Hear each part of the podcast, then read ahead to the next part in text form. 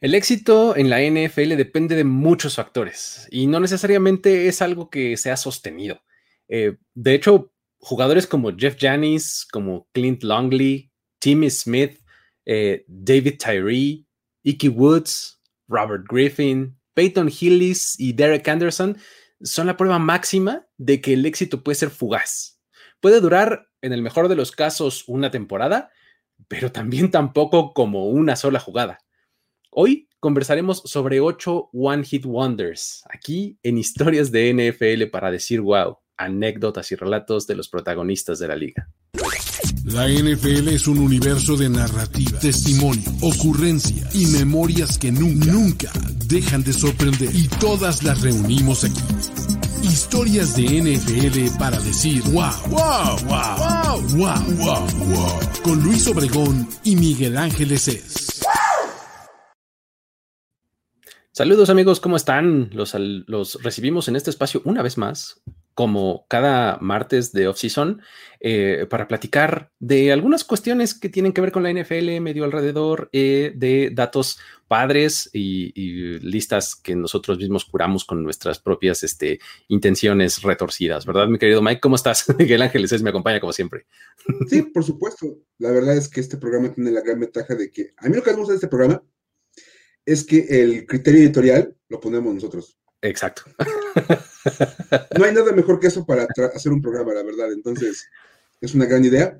Y pues, la verdad es que está padre en martes, no sé, como que ahorita pues, se pueden sentar tranquilamente a ver el programa, tomarse un capuchino, por ejemplo. Va a estar buena la plática, va a estar divertida la, la conversación acerca de One Hit Wonders. y, no vamos a hablar de cosas como Chumbawamba o sí, sí, grupos así, o, este, o, Vanilla Ice, no, no, no. Los One Hit Wonders de la NFL.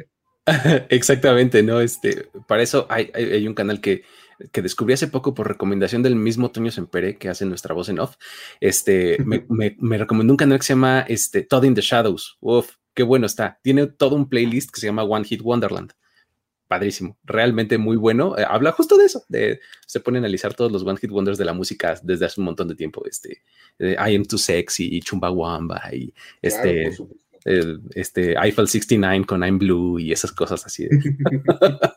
pero bueno, realmente eh, eh, interesante, pero acabamos hablando, de hablar de los de la NFL, ¿no? Eh, como lo decíamos, hay algunas, algunos casos en donde sí, efectivamente, pues el One Hit Wonder fue de una temporada, pero qué bárbaros, hay otros que duraron mucho menos que eso, ¿no? sí, el término de One Hit Wonder aplica desde una temporada hasta, como bien dices en el intro, una jugada. Exactamente. hiciste, famosísimo por una jugada en tu vida. Está, interesante este concepto. Sí, digo, vamos a, ¿por qué no empezamos justo con los, con, esos, ¿no? Con los que son este, realmente cortitos, o sea, jugadores que tuvieron un flashazo, así, y desaparecieron, pero, pero qué flashazo. ¿Por qué no empezamos con la primera? Vamos a empezar y mira, la verdad es que tal vez no recuerden el nombre de Jeff Janis. no tendrían en realidad por qué, ¿no? Digo, si no son fans de los Packers, no tendrían por qué recordar a Jeff Janis. la verdad, seamos sinceros. De hecho, Jeff Janis es un receptor, fíjate nada más, egresado de Saginaw Valley State. Oh, me quedé igual. O, sea, no sé dónde es eso. Esa maravillosa universidad que no produce talento de NFL, eh, ah, muy Yo imagino que las clases han de ser muy padres por allá. De hecho, este, Jeff Janis es el primer receptor en la historia de este programa en ser seleccionado para la NFL, allá en 2014, cuando fue la selección 236. Ok, no, pues sí. pues de verdad ahí muy al fondo. Y bueno, en su primera temporada como profesional, aparte de que estaba en equipos especiales, tuvo dos recepciones para 16 yardas. Oye, para ser pick de séptima ronda, tener dos recepciones, oye. Pues, maravilla más. Es, era el mejor receptor en la historia de Saginos Valley State. Ya, estaba levantando cada vez más la vara, ¿no? no solo en el draft, ya tenía recepciones de NFL. Exacto. Y bueno, en el 2015, que fue su segundo año como profesional, tuvo otras dos recepciones en, en 12 targets. Ok. le lanzaron 12 veces, el balón nomás le agarró dos veces. Bueno. ok. no es como que digas, uy, qué bárbaro, qué, sorprendente. Y bueno, lo peor es que de hecho, de sus, esas dos recepciones, que fueron para 79 yardas, vinieron en el mismo juego contra los Chargers. O sea que se aventó 15 partidos sin agarrar un solo balón. Sin nada, exacto. Nada más así como que en equipos especiales, una patada de despeje, algo así. Si no, él ni veía el, el, así como que pues, lo veía de lejos, desde la banca. Pasan a la postemporada los Packers en ese año les toca jugar contra Washington en la ronda de, comodines y tampoco había el balón, porque pues no, nomás no. Nada, así se fue sin recepciones y jugó, fíjate nada más, cuatro snaps ofensivos. Ok. La cosa maravillosa. y podía haber sido, creo que este, aquí muy bien el concepto de arma secreta de los Packers, porque contra los Cardinals en la ronda divisional estuvo por todos lados. El secreto mejor guardado, ¿no? Nadie lo sí, sabía. De verdad.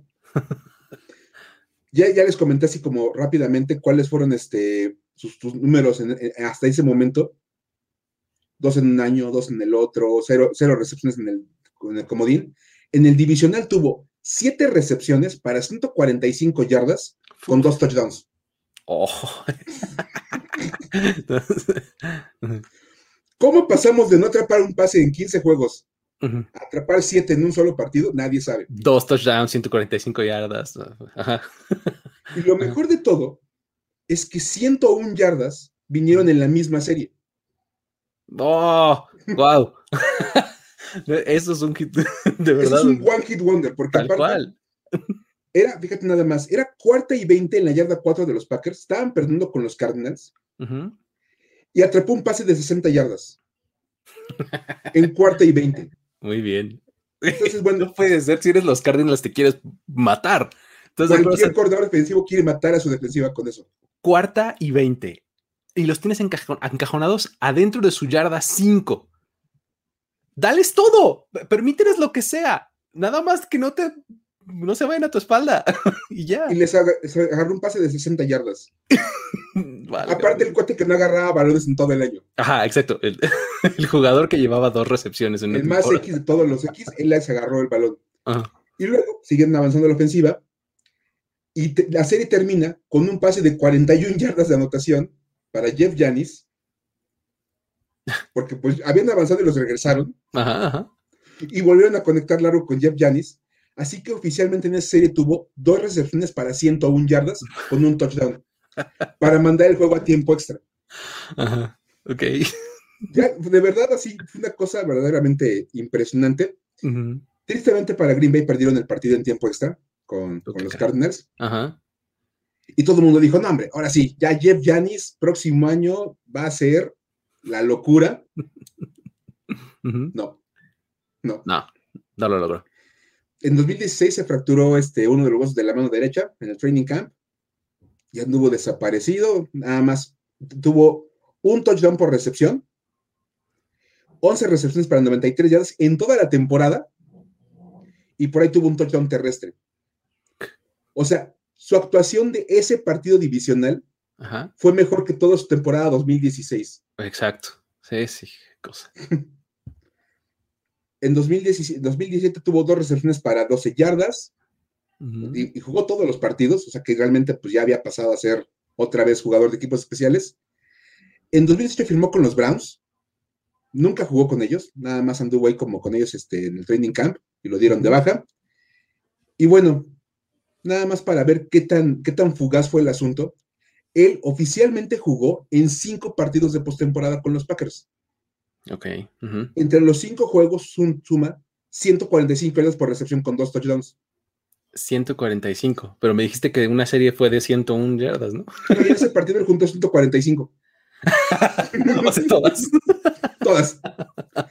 Nunca más agarró un pase en playoffs. O sea, sus únicos números de playoffs son los de ese juego, y que fue verdaderamente descomunal, porque un, partido de 7 recepciones para casi 150 yardas con dos touchdowns, es un partido maravilloso para cualquier receptor. Sí, pues sí. O sea, eres el receptor estrella de cualquier equipo. Jeff Janis tuvo ese juego. Sí, dos Hail en una serie, exactamente, y los tuvo los dos Jeff Janis. Cuarto y 20 completan para 60, y luego 40 y cacho de yards touchdown, ¿no? O sea, el campo, por si no saben, mide 100 yardas de, de, de una anotación, es una anotación. Y él registra 101 yardas en esa serie. ¿Cómo le hizo? Aliens o algo. no sé. Porque la ofensiva de Green Bay regresaba y luego los, volvían a, quemar a los, pobres, a los pobres Cardinals con. Pero bueno. Ay, no puede ser. La verdad es que. O sea, y realmente eso fue lo único que hizo en su carrera, ¿no? Realmente, este. Un one hit wonder en toda la extensión de la palabra. Y su one hit wonder fue un partido de ronda divisional. Sí, exacto. O sea, no fue así como el partido de la semana 4, no, no, no. Un juego de playoffs que todo el mundo está viendo. Es más, después de ese partido todo el mundo hablaba de Jeff Yanis como el futuro gran receptor de los Packers. El siguiente, ¿no? Exacto. Sí, por supuesto, pero pues nada. Ay, qué cosa. tienes otro, otro, otro cuate más o menos por ahí, ¿no? Sí, que eh, eh, hablando de juegos, justamente que, todos tienen en la mira y que todos están viendo en cierto momento, pues es justamente lo que define a los juegos de Thanksgiving. ¿no? Es este, básicamente lo que pasa con ellos, ¿no? Y ahí resulta que salió nuestro siguiente One Hit Wonder que se llama Clint Longley. Eh, otro de esos nombres que no tendría por qué sonarles realmente. Sí, como no. Era, el, el poste de los Chicago Bulls de Michael Jordan. Ese era que, sí, claro, ya me acordé. Sí, sí, ah, era, ah, era Luke Longley, perdón. Era Luke Longley, sí, sí, el de 18 o algo así jugaba, ¿no? Algo así. Sí, era, era, un cuate blanco. Blanco medio pelirrojo, lo recuerdo perfecto, Longley. Sí, sí, sí. Muy bien, pero bueno, el asunto es que acá, este, Clint Longley, pues su momento para, para brillar vino justamente en el Thanksgiving de la temporada de 1974, ¿no? Eh, en aquel año, en realidad, los Cowboys no estaban teniendo una gran temporada. Para ese momento llevaban récord de 6-5, ¿no? Pero pues estaba enfilando el, final de la temporada y en Thanksgiving recibían a los Redskins, que sí estaban muy bien ese año y estaban buscando asegurar los playoffs en, eh, en casa. Entonces, eh, pues bueno, fueron al Texas Stadium en, Thanksgiving y demás, y pues ya sabes, clásico, rivalidad, etcétera, ¿no? Entonces, sucede que, eh, pues Clint Longley tuvo prácticamente lo más cercano a esa expresión que conocemos como sus 15 minutos de fama. Porque en realidad fueron casi 15 minutos, un poquito más, porque este, ahorita les voy a contar por qué, o sea, mantengan en su mente eso de 15 minutos de fama. Resulta que eh, para el, conforme iba avanzando el juego, los Cowboys eh, se fueron atrás en el marcador 16-3, ¿no? Y en el tercer cuarto, Roger Staubach sale lesionado. ¿no? Entonces, pues realmente ahí como que pues todo ya prácticamente para los Cowboys se va a la basura porque pues bueno, de hecho durante la semana un, un tackle defensivo de los Redskins que se llamaba Diron Talbert había mencionado en una declaración que pues uno de los objetivos era sacar a Roger Staubach del juego porque y justamente dijo, es que si lo sacamos, todo lo que hay detrás de él es ese novato Longley, ¿no? y en efecto, justamente todo lo que había era ese novato que venía de una universidad, chécate, ahí, te va, este, voy a matar a la de a la de Giannis, de Abilene Christian. Uy, ¿no? Él llegó eh, a los Bengals seleccionado en la primera ronda del draft suplementario de ese año. O sea, ni siquiera, o sea, ya ves que tienen esta, este mecanismo los equipos como para una vez que los jugadores eh, como que tienen algún retraso o no son calificables, no son elegibles o algo así, hay un draft suplementario en donde puedes como pedir crédito, por así decirlo, y utilizar una de tus selecciones del próximo año para tomar a un, a un jugador. Eso hicieron para tomar a Longley los Bengals, eh, pero pues en realidad no se quedó en el equipo, ¿no? Les costó una primera ronda y este, pues obviamente eh, para cuando Longley estaba con los Cowboys en Thanksgiving en noviembre del 74, que era sueño de novato, pues por supuesto que no tenía ninguna experiencia en el campo de juego, ¿no? O sea, no había este, tenido nada, ¿no? No había hecho nada más que los entrenamientos y demás, pero pues era el backup de Stovak, ¿no? Su esperanza recaía en que pues tenía un brazo fuerte, o sea, tenía, lanzaba fuerte, lejos, este, más o menos preciso, ¿no? Entonces, pues esa era eh, prácticamente su, única cualidad. Y pues Tom Landry diciendo, bueno, pues si eso es lo que hace, pues vamos a comenzar a soltarle un poquito, ¿no? empieza a lanzar largo, más o menos seguido y más o menos bien, lo, empieza a hacer bien, ¿no? A tal grado de que regresa a los Cowboys al partido, a la conversación, o sea, están, eh, está el juego bastante reñido, ¿no? Y con 28 segundos en el reloj de juego, con su equipo atrás por 6 puntos, eh, Longley se echa para atrás, lanza largo hacia su lado izquierdo y encuentra a Drew Pearson para una anotación de 56 yardas. O sea, con eso y el punto extra, se completa la remontada. Los Cowboys ganan 24-23 para sorpresa de absolutamente todo el mundo.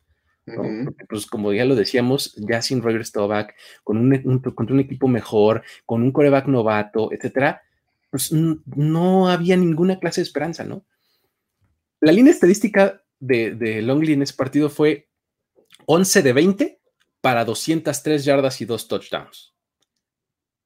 No suena muy impresionante, pero si piensas que lo consiguió todo en el último cuarto y un pedacito del tercero, y además completó la remontada, eso es lo que está muy impresionante, ¿no? O sea, eh, Es, lo que les digo de los 15 minutos de fama, o sea, un cuarto dura 15 minutos, pues un poquito más, ¿no? Entonces, realmente lo hizo de forma impresionante, muy sorpresiva, además, ¿no? De haber perdido aquella, aquella tarde, aquella tarde los, los Cowboys, este, se habrían quedado fuera, además, de playoffs, ¿no? Ok.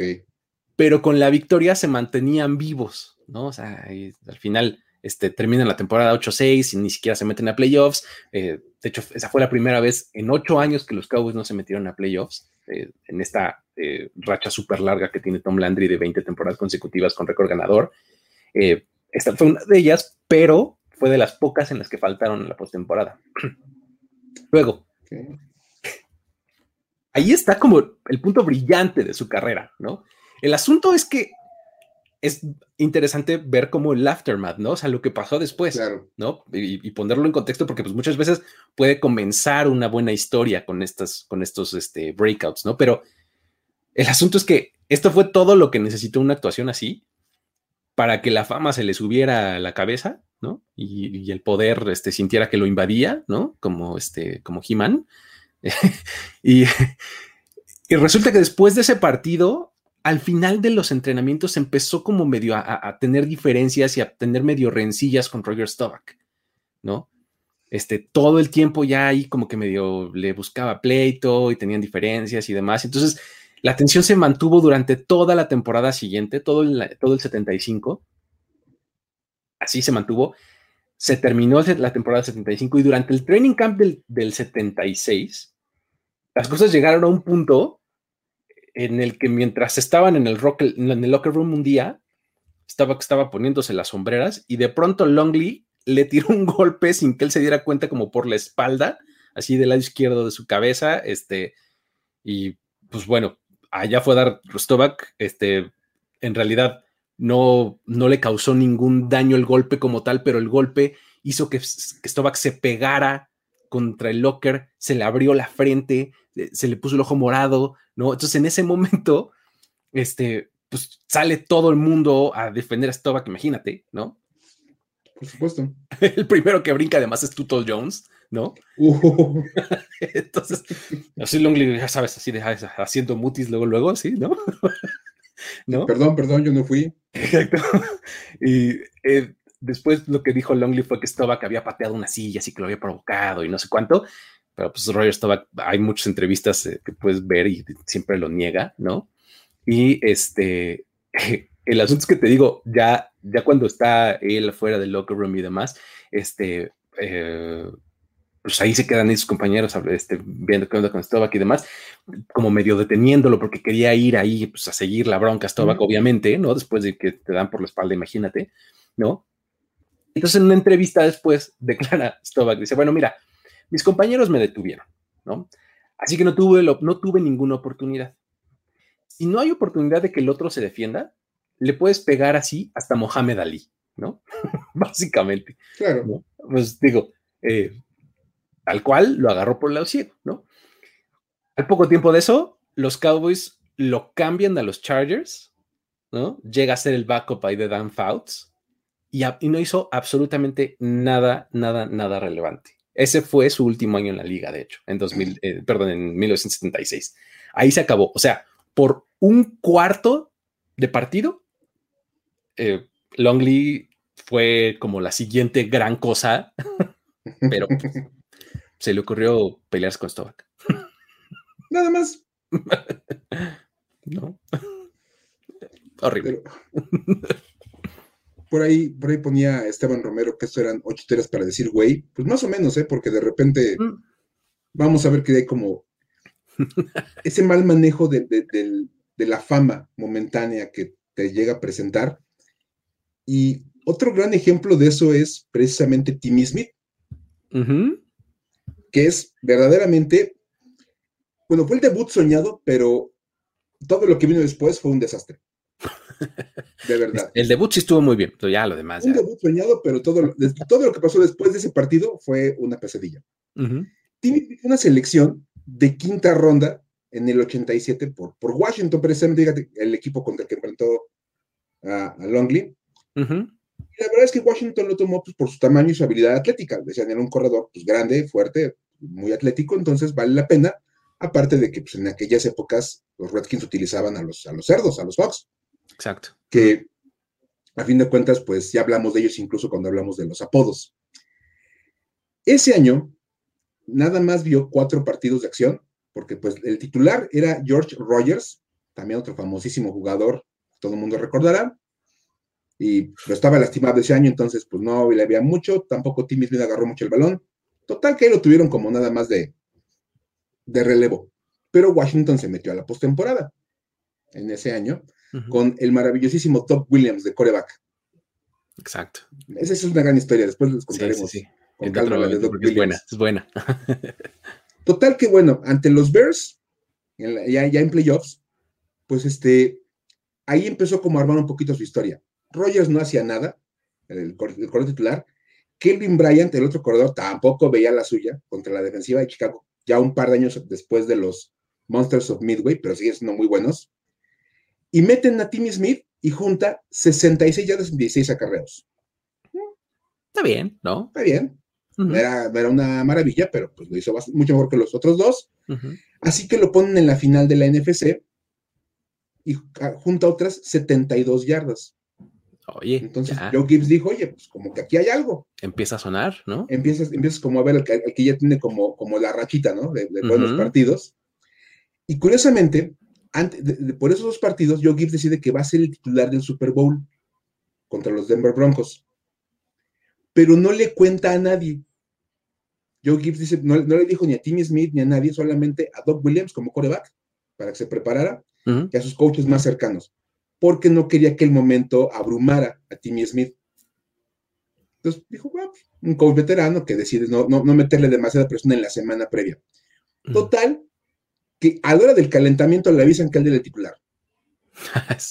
Vas de primero. Sí, por cierto, por cierto, tú vas a arrancar el partido. Exacto. Ajá. Ese partido aparte fue buenísimo porque empieza ganando Denver 10-0 y luego Washington mete 35 puntos sin respuesta en un segundo cuarto maravillosísimo. Y Timmy Smith corrió para 204 yardas en ese juego. De hecho, hasta el día de hoy sigue siendo la marca de yardas para un solo jugador en un Super Bowl. Sí, pues es que no, 200, ¿cuántos? ¿204? 204. Jesus. Y anotó dos veces. Ajá. Obviamente, Doug Williams fue el MVP porque lanzó un par de pases de anotación, de hecho, lanzó varios, y fue básicamente el ataque aéreo el que puso a Washington en el partido. Pero Timmy Smith aprovechó todo lo que le dieron y corrió por todos lados sobre la defensiva del Orange Crush, que era aparte como el fuerte de los Broncos. Sí. Puesto, y Jorge ya se ya, adiós Jorge, que te vaya bien, ya se va. Ah, ok. en los comentarios. Pero bueno, lo más interesante de esto, otra vez, como bien dices, lo mejor es el aftermath. El qué pasó después. Acaba el Super Bowl, todo el mundo se va a su casa y decide Timmy champaña, ¿no? Decide Timmy Smith que la mejor manera de celebrar eso es pedir nuevo contrato. Porque, oye. paguen más. pues, ¿por qué no? Si tengo el récord de más yardas en el Super Bowl, ¿no? entonces, total que se perdió todo el trabajo de offseason, se perdió todo el training camp.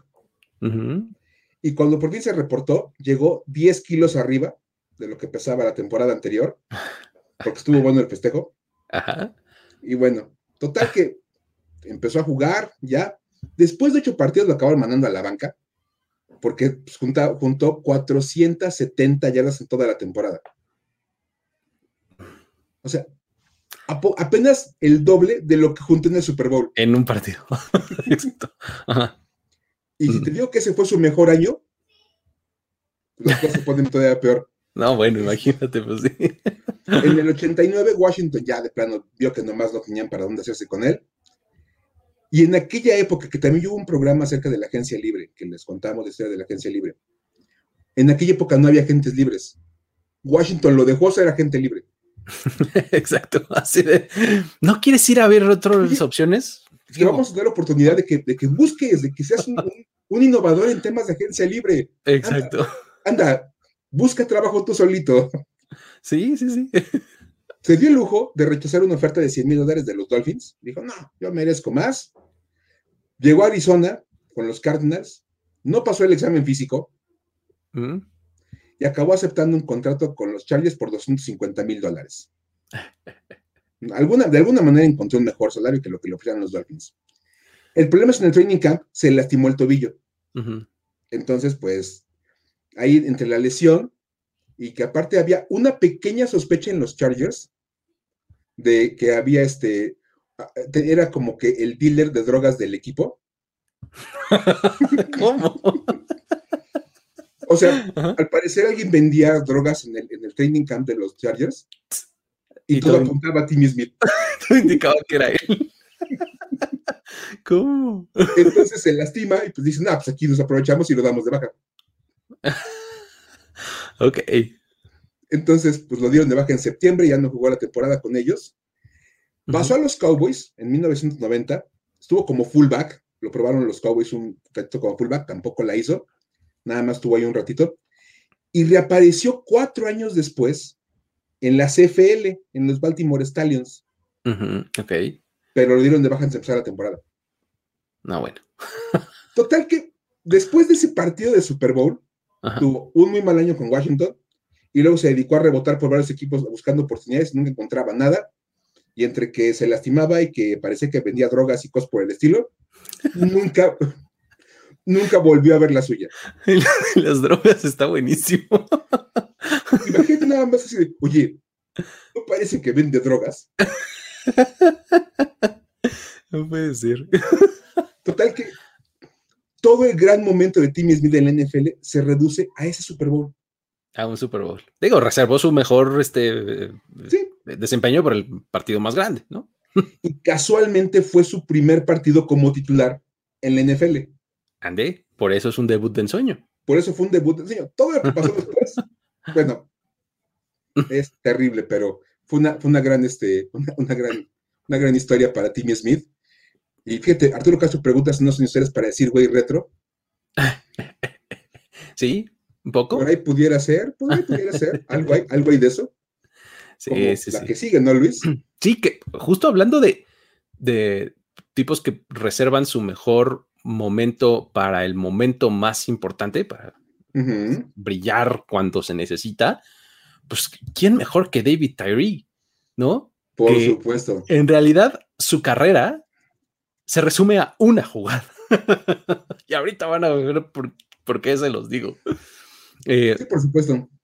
David Tyree, este, la verdad es que, digo, llega, este, está, en los Giants de este equipo de, 2007 que queda campeón del Super Bowl, que pues bueno, sabemos y recordamos que fue un equipo que en 2007 se, se embaló mucho al final de la temporada y, con esa inercia llegaron hasta el Super Bowl, en donde enfrentaron a aquellos Pats que, este, pues que a todas luces parecían favoritos porque venían de la temporada invicta, este, que tenían una ofensiva histórica, súper productiva, ¿no? Este, y pues bueno, traían estos Giants a, David Tyree, que pues en realidad era un jugador súper de rol. O sea, Eh, Totalmente. Que, no, que no figuraba, ¿no? O sea, muy a la Jeff Janis, más o menos como él, ¿no? O sea, eh, en realidad, David Terry durante la temporada 2007 registró cuatro recepciones para 35 yardas. Obviamente ningún touchdown, ¿no? Esa fue su producción durante toda la temporada 2007, ¿no? En playoffs, este, registró una recepción más para cuatro yardas, ¿no? en la final de conferencia, ¿no? Entonces, pues ya medio lo empezaban a involucrar poquito, pero pues en realidad, eh, insisto, Tyree no era un elemento que, fuera una constante en los Giants, ¿no? Eh, el asunto es que sí se reservó lo mejor para el Super Bowl, ¿no? Porque en ese juego tuvo tres recepciones contra los Patriots. Una recepción de nueve yardas, ahí discretilla, pero bien, ¿no? La segunda fue un touchdown de cinco yardas, ¿no? Con el que los Giants se fueron arriba en el marcador 10 a 7, ¿no? Anotó, ¿no? Y la tercera fue una de las atrapadas más famosas en la historia del Super Bowl, la famosa, este, conocida como el Helmet Catch. El Helmet Catch, por supuesto. ¿Cómo fue esto? Pues cuando resulta que su equipo iba abajo eh, en el marcador, ¿no? Estaban ya en el último cuarto. Este, quedaban 1-15 por jugar, iban perdiendo 14-10. Y pues bueno, Eli Manning se escapa de la presión, lanza el balón flotado al centro del campo como se supone que no lo debes de hacer, como marcan todos los cánones que no se hace, ¿no? Y Tyree con Rodney Harrison ahí eh, cubriéndolo muy de cerca, pues ahí asegura el balón entre su mano y el casco, y con eso gana 32 yardas, ¿no? Mantiene viva la serie ofensiva, este, y pues unas cuantas jugadas más adelante, ya con 24 segundos por jugar nada más, Manning lanza un pase a Plaxico Burris, anota, y con eso siguen la victoria del Super Bowl, ¿no? Nada de esto hubiera sido posible sin este helmet catch de David Tyree, ¿no?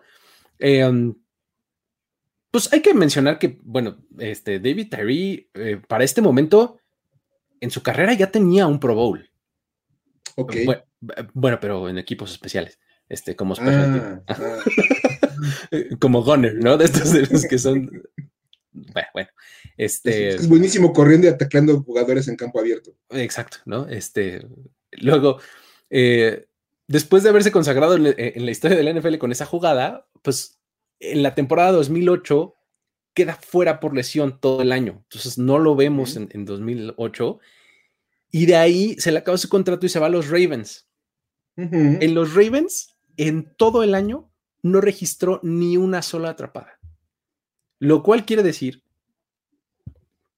después de esto se retira, perdón, antes de, lo cual quiere decir que el helmet catch fue la última atrapada de la carrera de David Tyree a dos años de su retiro. o sea, atrapó el balón con el casco, así como en la jugada esa, y dos años después se retira. Y no, en, medio en, medio de esos dos eventos no hubo una sola recepción. Es que no se las aventaban difícil. Exacto. Dijo, no, fáciles, no, ¿para qué? O sea, eso no va a llamar la atención. es de verdad. Sí, sí, sí. Vaya. Pero bueno. Ah, ah, por ahí estuvo la historia de David Terry que realmente debe todo a una jugada. Él es, es One Hit Wonder, One Play Wonder, ¿no? Así tal cual. Por supuesto, y, que incluso decíamos, son, son nombres que, como Jeff Janis o como Clint Longley, que no recuerdas si no viste el partido o no eras fan de ese equipo. Claro. Pero David Tyree, todo mundo conoce a David Tyree. Claro, pues es que es, una de esas jugadas súper icónicas de la historia de la liga completa, ¿no? O sea, que van a pasar así en fotos eh, por años, ¿no? Por generaciones van a seguir viendo esa misma foto, ¿no? Sí, por supuesto. Muy bien. Pero bueno, eh, esos, esos fueron jugadores que brillaron por periodos cortitos, una jugada, un partido, este, o algo así. Pero también tenemos otros que brillaron por una temporada, ¿no? Ok.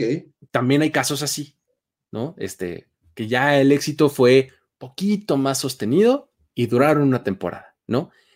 aguantaron un poquito más. Exacto. El primer ejemplo de esto es el famosísimo Icky Woods, que tuvo un año para la historia. Icky Woods, este que festejaba así cuando anotaba mm. dos para acá, se cambiaba el balón, dos para acá, y luego lo aventaba para atrás, ese Icky Woods, ¿no?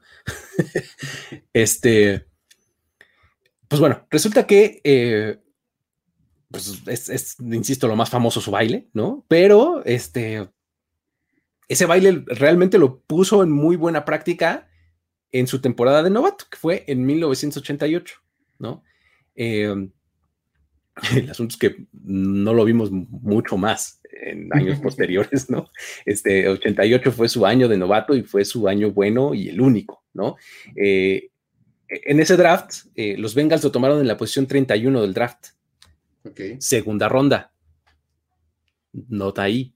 A pesar de que era el 31, en esa época no había la cantidad de equipos que tenemos ahora y 31 ya era segunda ronda, ¿no? Estoy bien emocionado de, ay, fueron subcampeones. Ah, no. Exacto. Perdieron de super. Ah, no, no, no.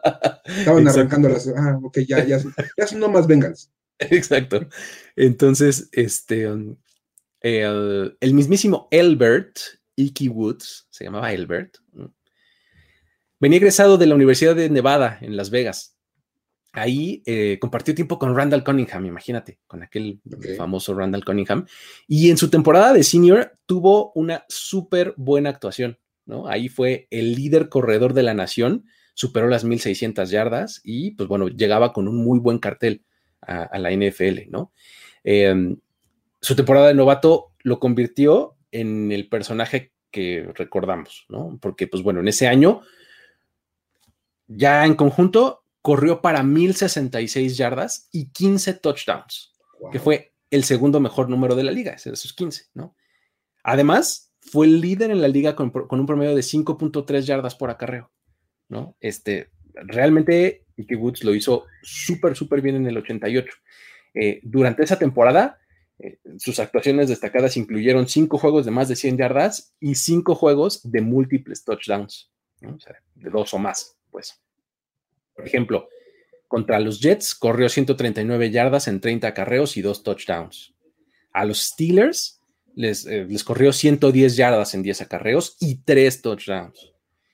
Hacia la semana 13 y hacia el final, eh, eh, eso también es importante, ¿no? Fue muy en progresivo. Sus mejores partidos vinieron en las últimas semanas. Esto contra Pittsburgh fue en la semana 10. Luego en la 13, contra los Bills, 129 yardas en 26 acarreos ¿no? Luego, en la semana 14 contra San Diego, hay tres touchdowns contra los Bills. En la semana 14, o sea, la semana siguiente contra San Diego, 19 acarreos para 141 yardas y dos touchdowns, ¿no? Y en la última semana contra Washington, 115 yardas en 18 acarreos, ¿no? Eh, estas, estas actuaciones, a final de cuentas, pues le acabaron valiendo que los votantes lo nombraran al segundo equipo All Pro de ese año. Pasan a playoffs los Bengals, ¿no? Y este, además de los tres partidos, eh, mejor dicho, además de los dos partidos y el Super Bowl, o sea, con los tres juegos de, playoffs, ahí sumó 307 yardas en 72 acarreos y tuvo tres touchdowns en la postemporada, ¿no? Obviamente fue parte importante del éxito para que los Bengals estuvieran hasta el Super Bowl, ¿no? Luego de ahí,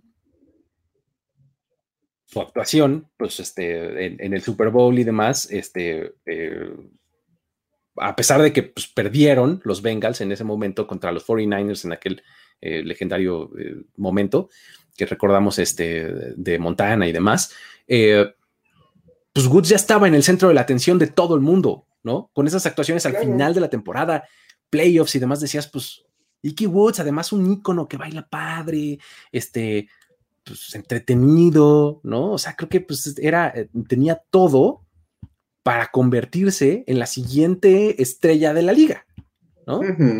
Bueno, pues resulta que después de esa temporada de ensueño, en total jugó 21 partidos más en temporada regular y dos más en playoffs. No, perdón. Eh, no, sí, dos más en playoffs en los siguientes tres años. Ajá. El año siguiente de ese Super Bowl, todo empezó por problemas de lesiones. ¿no? Tuvo una lesión en la rodilla desde la pretemporada que medio arrastró y finalmente en la semana 2 queda fuera por el resto del año con una ruptura del, ligamento cruzado anterior.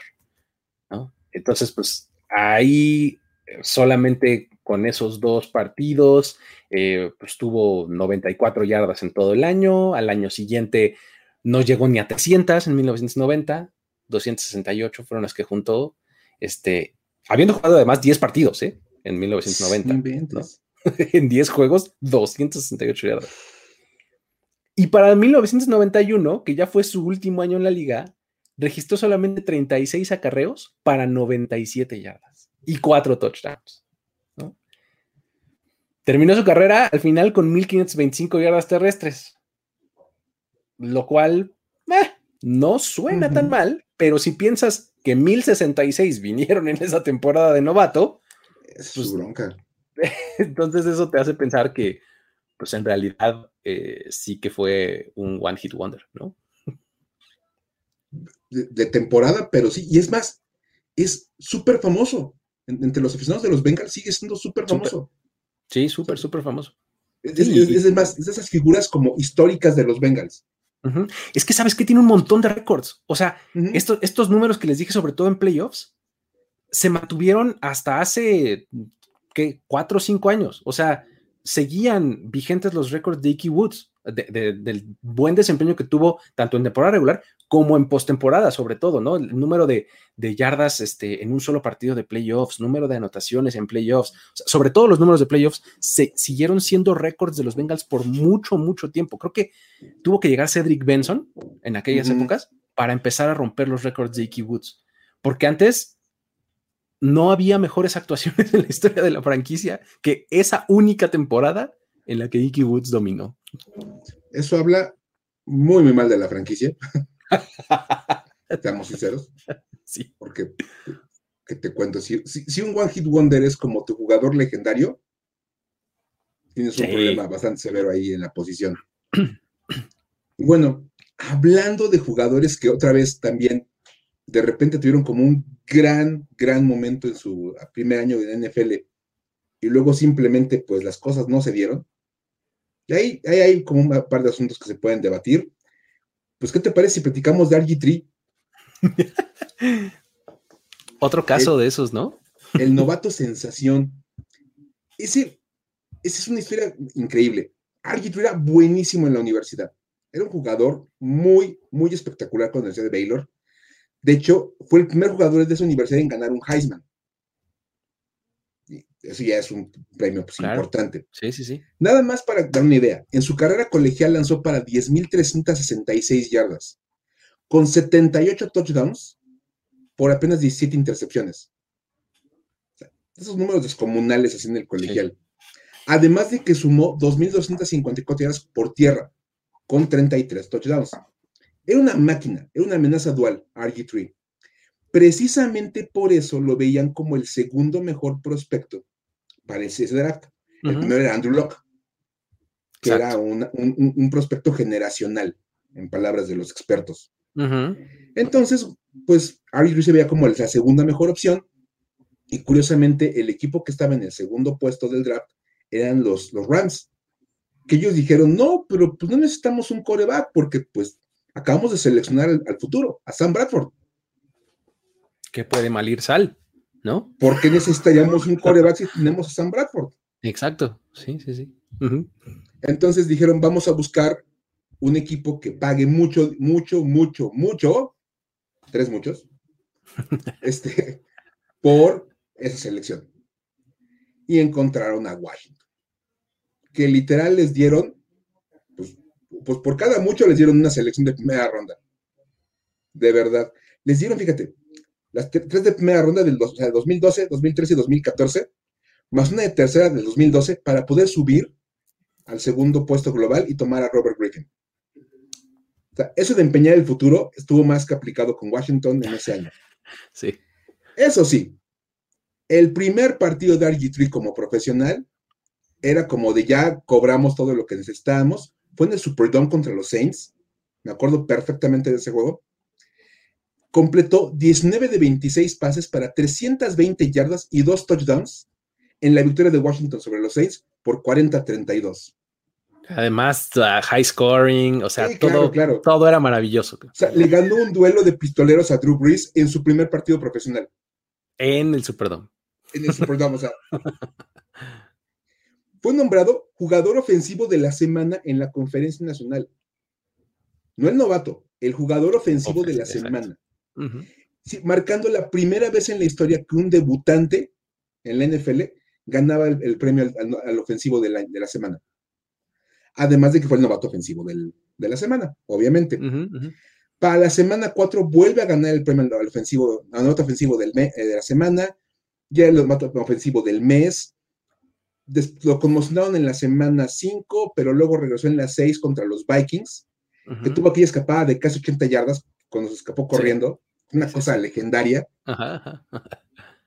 Total que bueno, ya después de la semana de descanso, era tanto la RG3 manía en Washington que los compañeros lo nombraron co-capitán.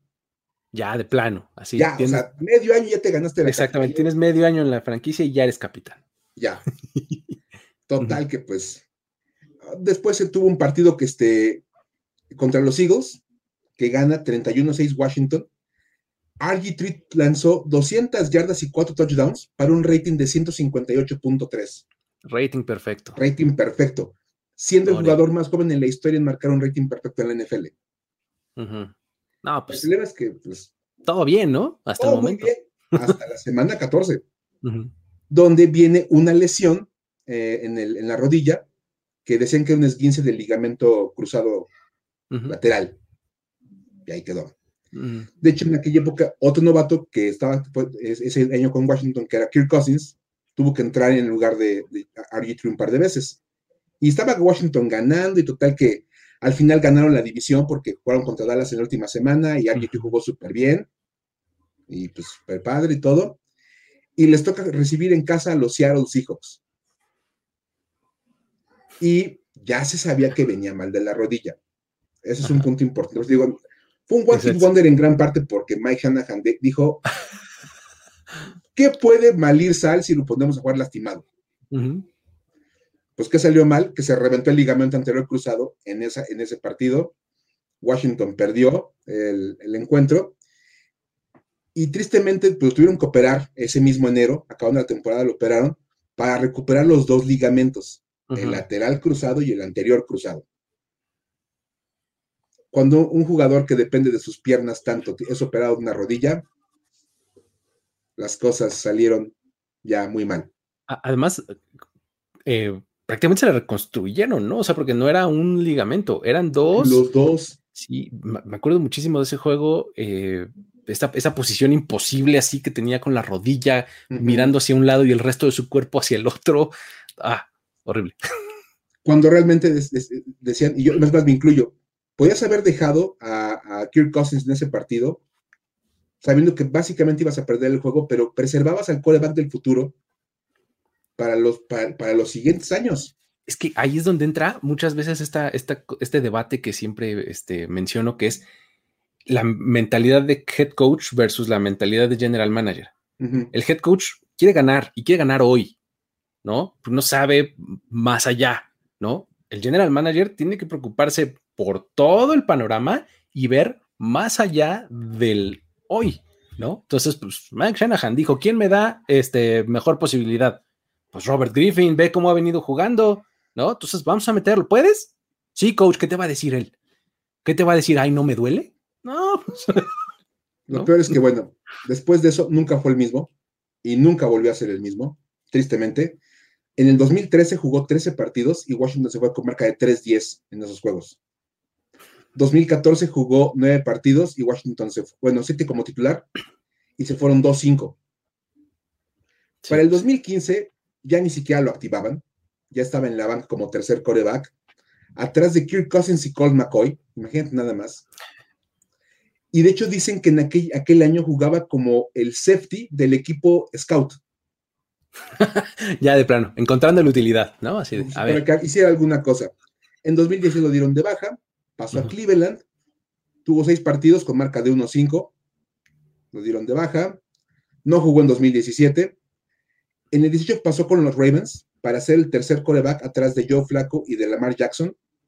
donde se mantuvo ahí hasta el año pasado como suplente ahora de Lamar Jackson, pero pues tuvo ahí uno otro partidito de repente jugando, la verdad es que nada, nada muy espectacular, y al final, pues parece que se va a retirar este año, por ahí dicen que puede ser analista y que es muy buen analista de televisión, de hecho dicen que es nivel Tony Romo. Ah, de plano, fíjate. Dicen que están peleando por sus servicios dos cadenas de televisión como comentarista.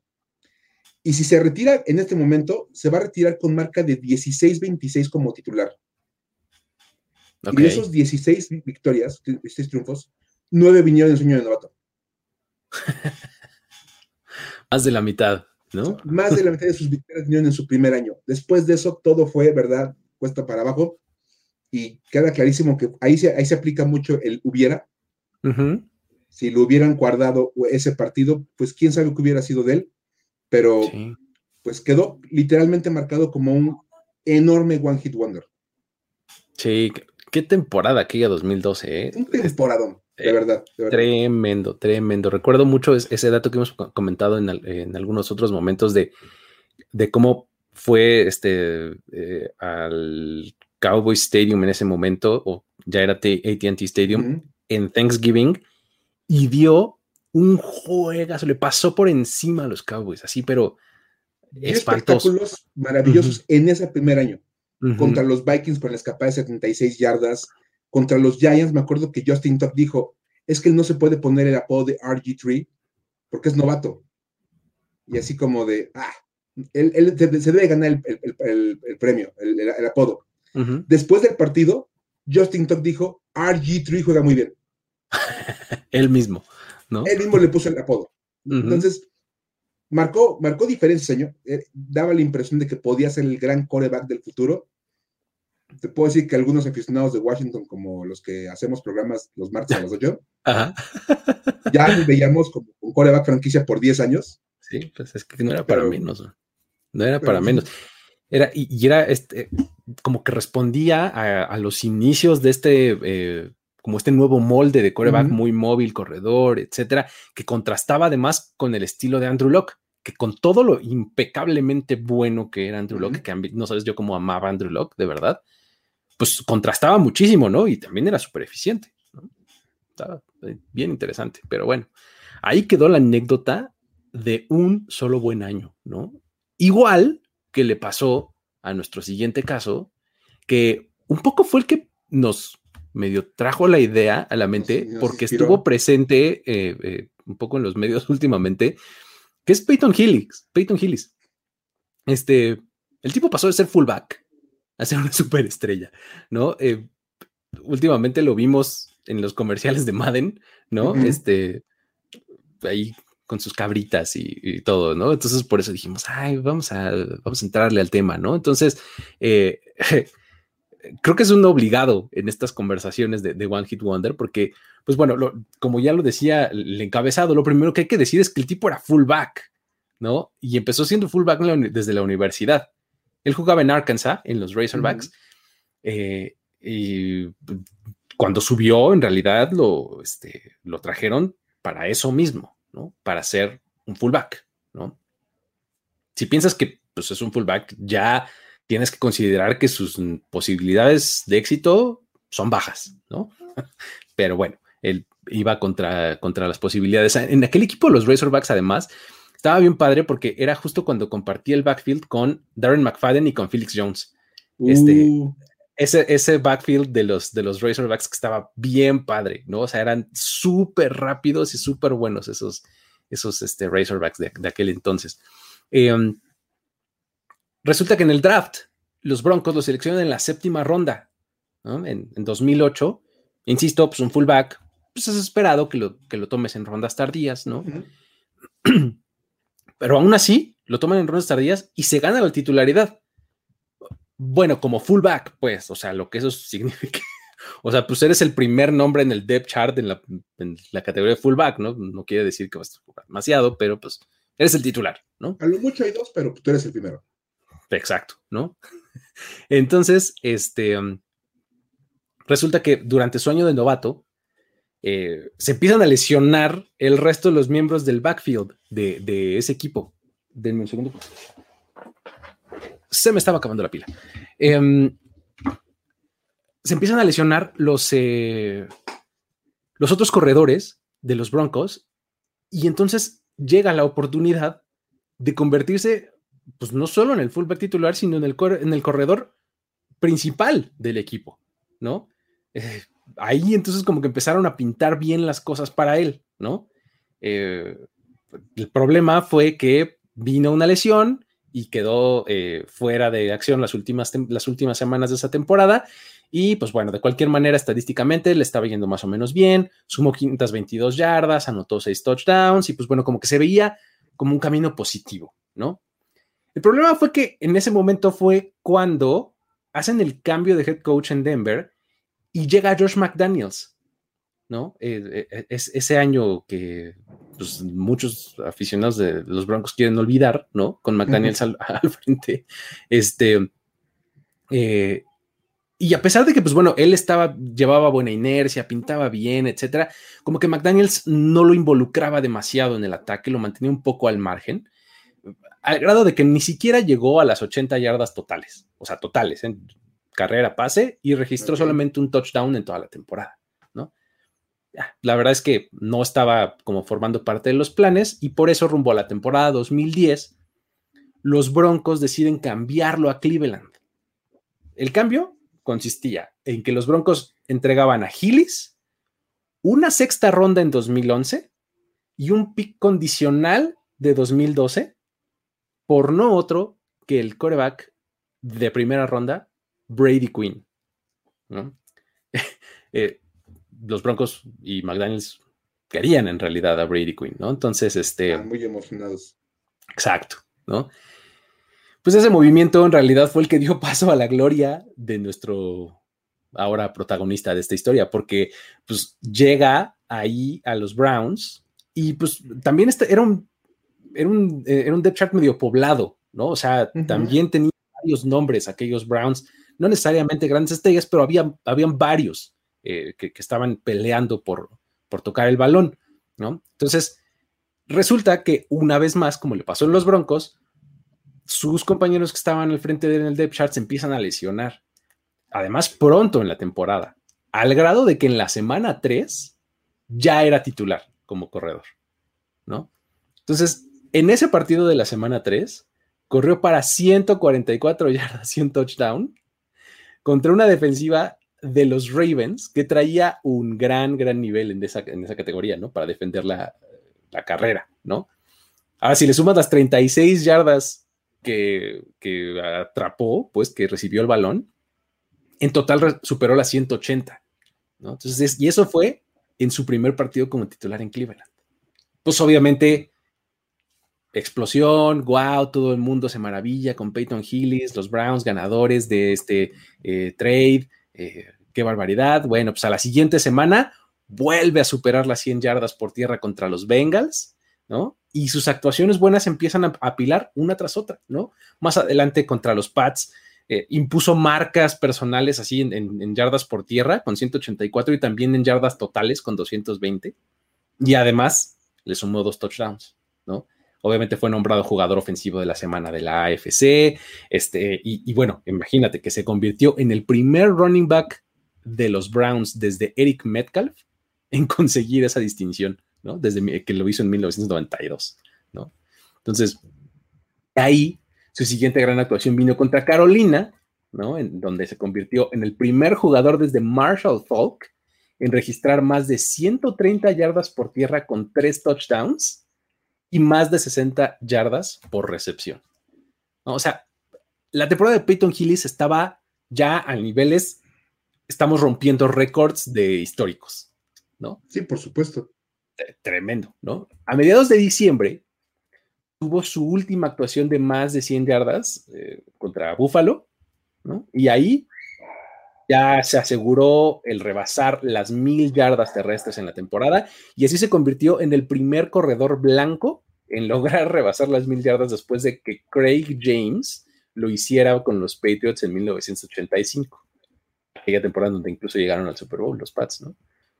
Este, sí de bueno estaba haciendo eh, Peyton Hillis en los Browns. Desafortunadamente ahí termina la temporada de los Browns, no llega, no pasa mayores. Y pues bueno, tras su temporada de ensueño, en aquel año EA Sports, los que hacen el videojuego de Madden, este, someten eh, la decisión de quién iba a estar en la portada eh, a una votación por bracket, ¿no? Así de eliminación directa, ¿no? Entonces, pues Peyton Hillis va avanzando, avanzando, avanzando, se cuela hasta la final y le gana a Michael Vick. ¿Cómo le ganas a Michael Vick? Así de víctimas del momento somos, amigo. ¿No? Este, somos así de víctimas del momento, somos los aficionados a la NFL a veces. De verdad que sí. y pues le, termina ganando y aparece en la portada de la edición 12 del Madden, este Madden 12 se llamaba. Y eh, pues a partir de ahí su producción se fue a pique completamente. Primero el siguiente año, este, aplicó la misma de Timmy Smith, así de, ah, pues ahora quiero contrato nuevo, ¿no? Este, estuvo dentro y fuera de la alineación, ya sabes, ah, no hizo holdout, pero hizo esto, eh, esto que se conoce como hold in, ¿no? Que pues sí, aquí estoy, pero pues en realidad cualquier pretexto lo uso para no jugar y, ay, ahora me lastimé aquí, ahora me duele acá, este, en realidad no estaba muy presente, de hecho llegó a poner, este, argumentos tan ridículos como, es que tengo faringitis, coach, este, no voy a poder jugar, ¿no? Así, ¿no? Sí, es que uno grita mucho cuando corre. Exacto, ¿no? Entonces, al final ese año, con trabajo superó las 700 yardas totales y tuvo solo tres touchdowns.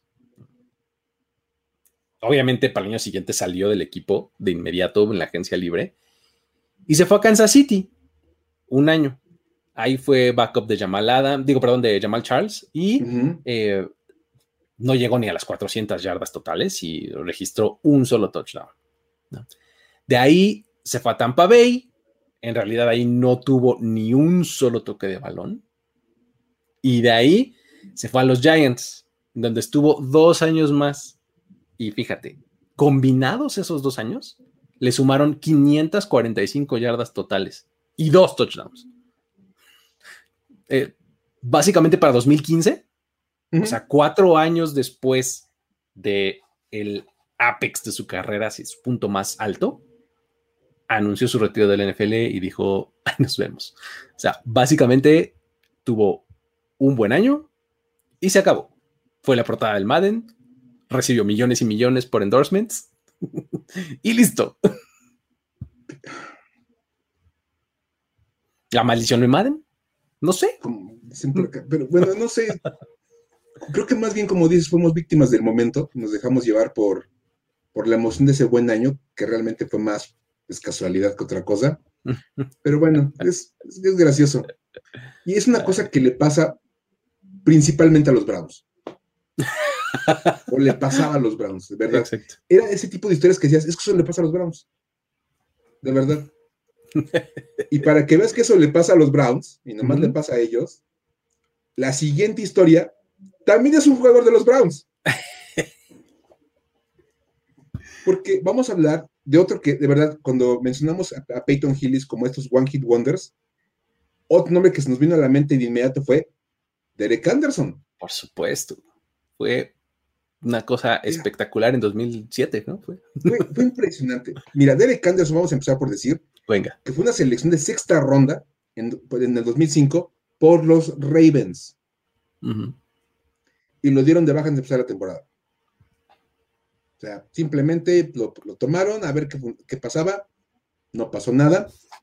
La buena noticia es que ese mismo día, cuando lo dan de baja, meten la solicitud por él, los Browns, en el proceso de waivers. En el waiver, se lo otorgan a ellos. En el 2005 se pasó su temporada en la banca detrás, digo, es difícil vencer a jugadores como Trent Dilfer y Charlie Fry. ok. pues él tenía que aprender detrás de los expertos, como Dilfer y Fry. En 2006, ya nada más estaba Charlie Fry, y pues empezó de titular Fry, al final se lastimó y pues tuvo que entrar ahí a jugar eh, el buen Derek Anderson. En su segundo partido como, como profesional, entra, entra en la segunda mitad contra los Chiefs. Lanzó dos pases de touchdown para Steve Hayden, con lo cual ayudó a los Browns a, desmontar, a, remontar una desventaja de 28-14 para empatar el partido y ganarlo en tiempo extra. Bien. Empezaba la leyenda de Derek Anderson. Claro. En automático. En 2017, Derek Anderson ya estaba como camino a ser la gran estrella de la ciudad.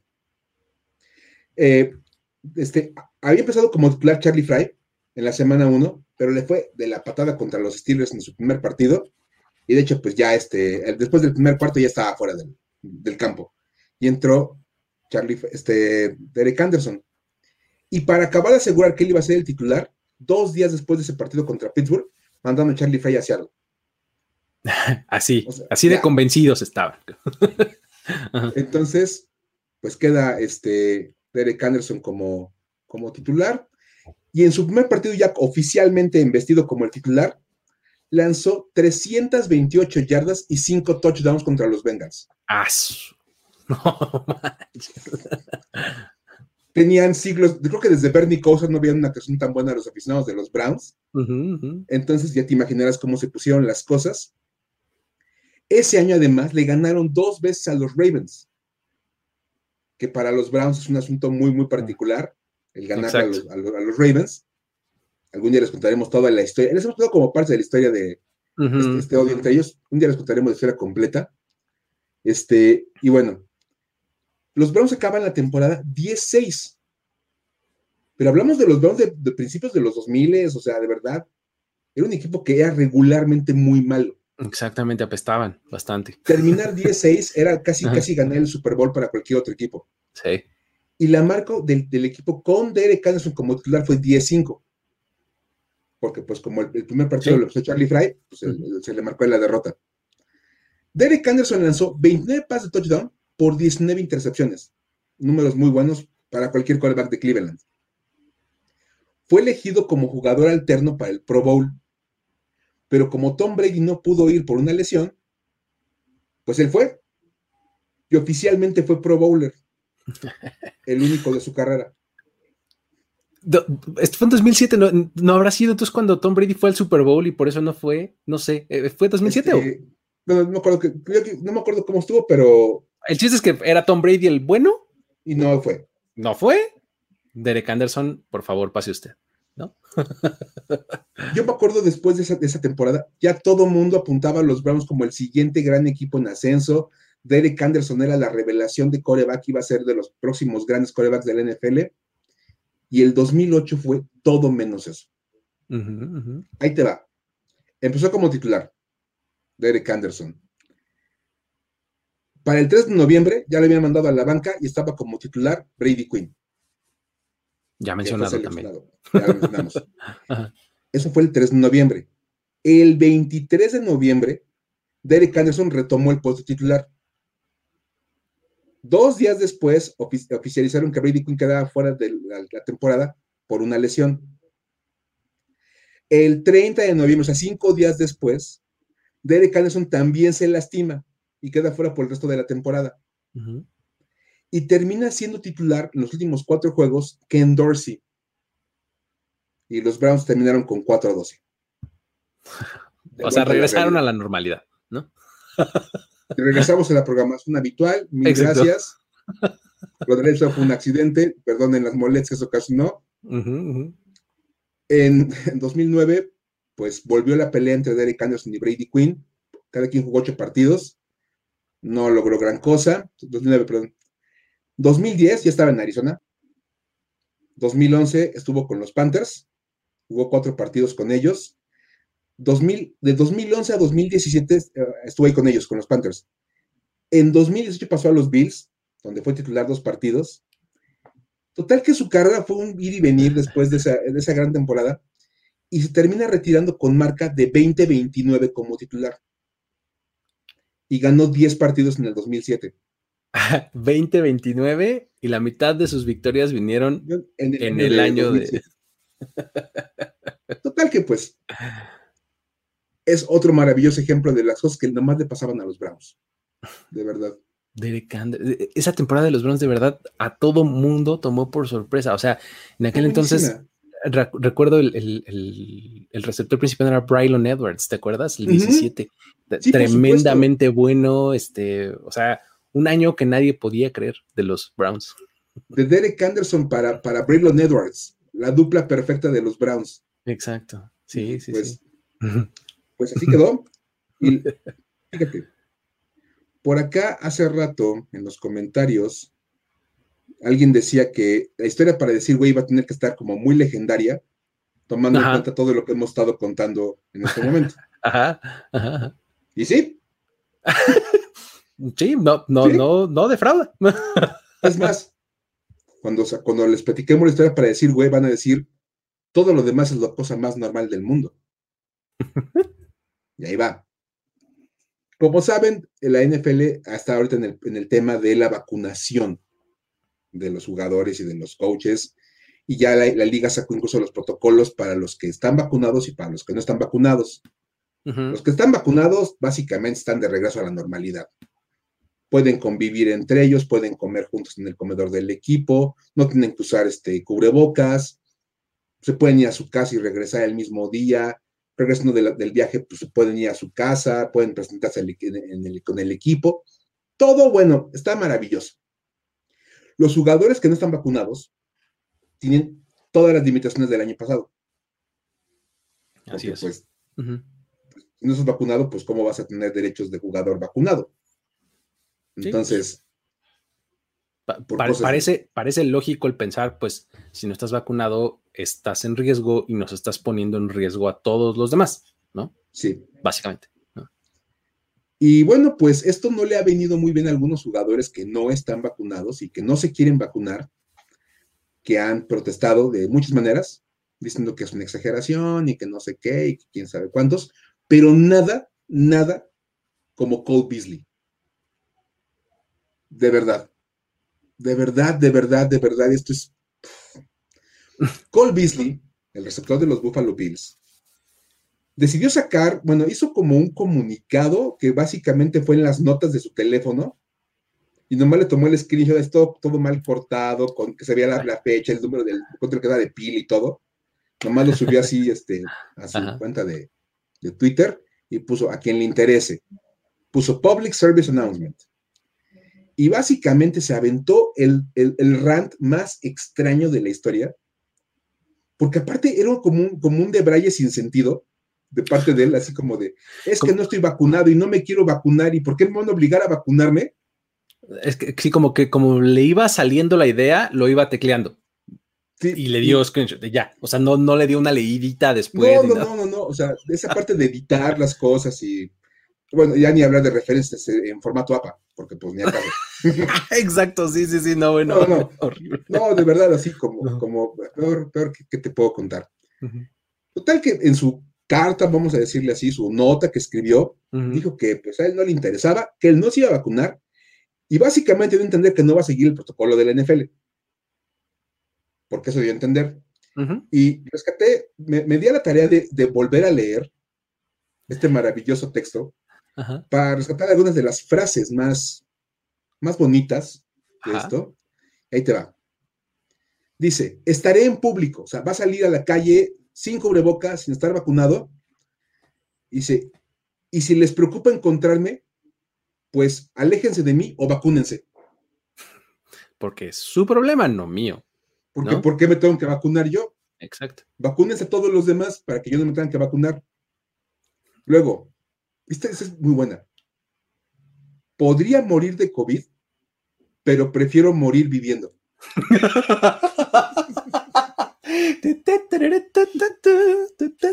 De verdad, o sea. Prefiero morir viviendo. Cole Beasley. Cole Beasley 2021. en fondo negro con letra cursiva. Exacto, exacto. Prefiero morir de COVID, pero prefiero morir viviendo. prefiero morir viviendo es tremendamente bueno. Es como eso de antes de morir prefiero la muerte. Exacto, ándale, muy similar. Muy similar. Luego dice, en su argumento de por qué no se va a vacunar, dice, es que a mí no me ha dado COVID. Entonces, ¿por qué tomaría medicamentos para una pierna que no está rota? Pues, pues para prevenir que se rompa. Sí. Ajá. O sea, de verdad es así como de. Una cosa que de verdad, de verdad, de verdad, terrible. Y luego dice: Prefiero arriesgarme con el COVID y construir mi sistema inmune de esa manera. Ok. O sea, de verdad, es como. Es pues la vacuna lo que hace es construir tu sistema inmune para que no te mueras de eso. Es, como pensamiento como medio, como de la edad media o algo así. Por supuesto. ¿No? O sea, de pues, pues como no sé de eso, pues no le hago caso, ¿no? O como no me ha dado, pues ni ha de existir, o algo así. O sea, como estos argumentos. Además, me acuerdo de otros que decían, hombre, yo, yo prefiero este, comer sano y tomar agua y no sé qué para ¿Neta? O sea, eh, te vas a poner lonol en tu fractura, ¿no? O algo así. o sea, no, Pues como dice, dice Cintia aquí en los comentarios, pues que juegue sin casco, no se ha lastimado la cabeza. Exacto. Porque, pues, ¿por qué usar casco si no te has lastimado la cabeza? No, tienes una conmoción cerebral. Pareciera que sí, por como habla. E, es, una muy buena lógica, ¿eh? esa. Exacto. en los muchos, alguien, alguien dijo, bueno, si, le ofrecieras a Cole Beasley una inyección que evitara que te lesionaras, sería, todos se ponen en fila para que te las pusieran. Porque las, vacunas hacen básicamente prevenir una enfermedad. Exacto. Y luego, para rematar, fuera de su, de su declaración, como dos tweets después, ya como que siguió con su conversación, dijo, es que no puede ser que la gente ahora le haga tanto caso a esa cosa de la ciencia. ¿Dónde quedó la fe en Dios? Ok. Mejor que pase lo que Dios quiera. Pero pues si es un tema de salud, no sería tan padre, ¿no? Como decir, pues, que pase. Pues sí, híjole. Está, la verdad fue. Está delicado porque sí, sí, sí. O sea, ya cuando empiezas a mezclar esas cosas, así de no, y que pase lo que Dios quiera, y que porque confían en la ciencia, pues ya, o sea, te metes en el sistema de creencias de la gente y, y puedes entrar a territorio peligroso, pero pues o sea. Yo entiendo, y a fin de cuentas, el mismísimo Albert Einstein decía eh, que él creía en Dios. A fin de cuentas, la ciencia no está peleada con la religión, pero. Ese es mi punto. Vas a ocupar la ciencia para, para, salvar a la humanidad y para evitar problemas. Y las vacunas son básicamente eso. Y de verdad es que es increíble. Y dicen, sí, se llevó de calle el día. Pues sí, por supuesto, se llevó de calle el día. Todo lo que les contamos no te hace decir güey, como te hace decir güey las declaraciones de, Cold Beasley. De verdad, o sea, es, increíble la manera en cómo, como desvarió. Aparte dijo, y si me acaban multando y pierdo todo mi salario, pues ni modo. Prefiero jugar gratis este año, ¿no? Yo no juego por dinero. Pues si sigue con esa declaración, pues este, yo creo que va a acabar pues, por no jugando en la NFL, porque como los Buffalo Bills te tienes que considerar de verdad, ¿qué vas a hacer con un cuate así? Que de entrada te está anunciando que no va a seguir protocolos, de verdad, y, que puede poner en riesgo a un montón de personas, e incluso toda una operación de fútbol americano, entonces... Es, un problema, ¿no? Ese, ese, ese, es uno de los más grandes, creo yo, porque justamente si, dijeras, bueno, es una decisión que solo te afecta a ti, pues date, ¿no? ¿No? Pero el problema es que está arriesgando todo el mundo. Eso es, eso es lo malo. Y lo mejor es que dos días después los Buffalo Bills anuncian que van a tener aficionados en el estadio bajo la única condición de que estén todos vacunados. O sea, el único güey que no va a estar vacunado bajo ninguna manera en ese lugar es Paul Beasley. Exacto. O sea, ni como aficionado va a poder entrar. No, podía entrar a ver el partido. Exacto. Entonces, de verdad, ya me he propuesto de que se haga una, un sticker para los, los All Pro de acá del canal, de Cole Beasley antivacunas. Estaría bueno, estaría bueno. Ahí vamos a pasar la propuesta al departamento correspondiente, pero de que, de que, nos hizo decir güey desde ese mismo instante y todo mundo dijo güey en ese momento, de verdad. Exactamente. Sí, ¿Qué más podemos decir? sí, dejó fuera a, este, a Clark y, No, no, no. Traer su, una UCI, ¿no? Para su defensa personal, ¿no? Este... Eso suena lógico. Suena, como lo más normal. ¿Quién no va a tener una UCI para protegerse? Por supuesto que la vas a tener. Porque el otro está más loco. Exacto. Sí, sí, sí. Muy bien. ah, pues qué cosa. Ahí pues quedó. Ahí, ahí quedó la historia para decir, güey, de esta semana y también el show de esta semana, que este, estuvo bastante divertido. Eh, muchísimas gracias, Mike, por venir por acá a contar buenas historias. Gracias a todos los que nos vieron en vivo también y a los que ven esto también un poco eh, después, diferido. Ya saben que también pueden descargarlo en formato podcast en su plataforma de confianza. Eh, um, suscríbanse a este canal. Eh, vamos a, seguir creciendo este asunto. Si les gusta y si les parece buena idea, también pueden hacerse miembros de la comunidad de YouTube para que tengan acceso a estos ya mencionados stickers, para que tengan acceso a contenido extra. Mañana regresa la NFL de nuestros papás. Este, y pues bueno, no se pierdan el resto de la programación que vamos a estar teniendo. Ya estamos empezando a tocar temas de fantasy, cosas por el estilo que ya se empiezan a poner interesantes, ¿no? Síganos en las redes sociales, acá arriba aparecen a nosotros, las personales, este, y pues nada, Mike. Pues disfruten este, este, periodo de off-season, ya estamos cada vez más cerca de la temporada, y en lo que eso llega, pues va a haber contenido acá en, en Primero y Diez, y cada quien desde nuestros respectivos espacios estaremos haciendo cosas para tratar de aligerar este, esto, porque yo la verdad sí prefiero, prefiero morir viviendo. Exacto. si me voy a morir, prefiero morir viviendo. Con eso. morir, prefiero morir viviendo. Con eso nos despedimos. Hasta la próxima. Esto fue Historias de NFL para decir wow, wow, wow, wow, wow, wow, Los relatos y anécdotas de los protagonistas de la liga directo a tus oídos. Con Luis Obregón y Miguel Ángeles Voz en off, Antonio Semper. Una producción de primero y diez.